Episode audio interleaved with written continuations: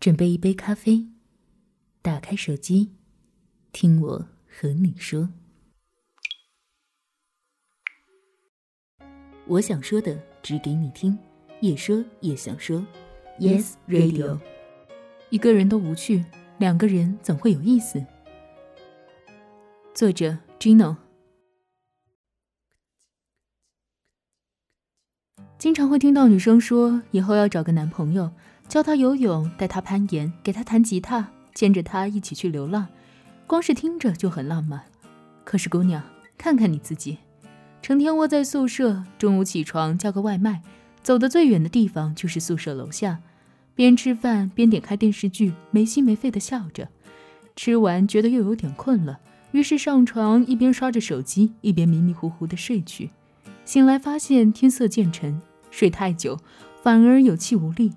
看时间又该吃饭了，因为白天睡得太久，到十一二点反而兴奋了，看小说到凌晨，于是一天结束了。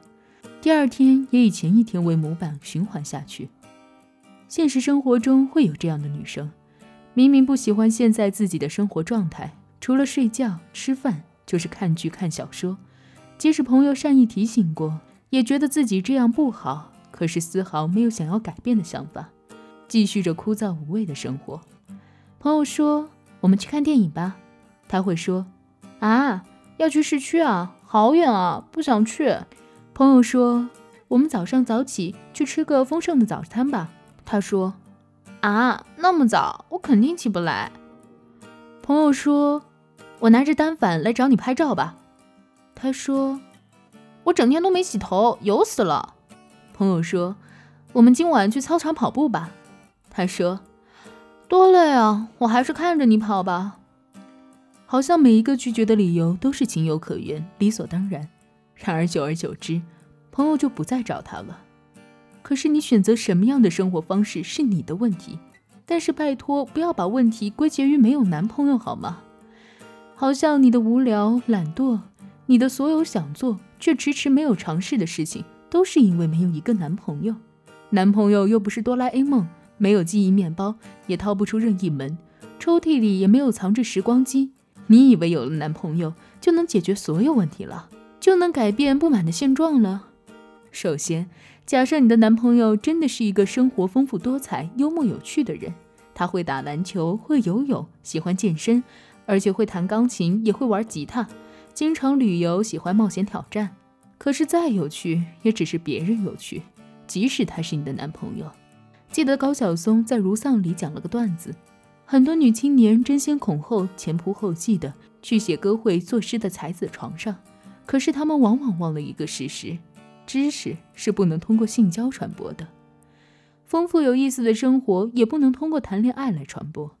当他叫你一起去游泳时，你只能说：“啊，怎么办？我不会。”当他为你弹钢琴时，你只能痴痴地看着，却不知道他弹的是什么曲子。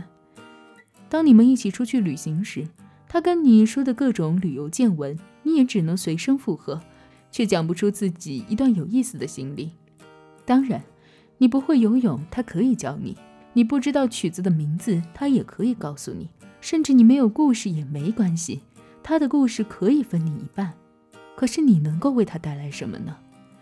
给他讲电视剧内容，给他讲你睡了一整天，还是你中午吃了台湾便当？你凭什么就觉得这样的人会喜欢你？爱情是相互吸引的缘分，彼此会因为对方优秀的特质而互相欣赏、靠近。如果你没有一颗同样丰富多彩、敢于冒险的心，你也无法吸引同样特质的人。退一步讲，即使你真的有过人的美貌、天仙下凡，但是每天除了下楼拿个外卖就算出门了，能认识的也许也只有外卖小哥吧。曾经看到知乎上有一句话：男生会因为女生的外貌和身材决定要不要进一步发展，女生的智慧决定他是否要一票否决她的外貌和身材。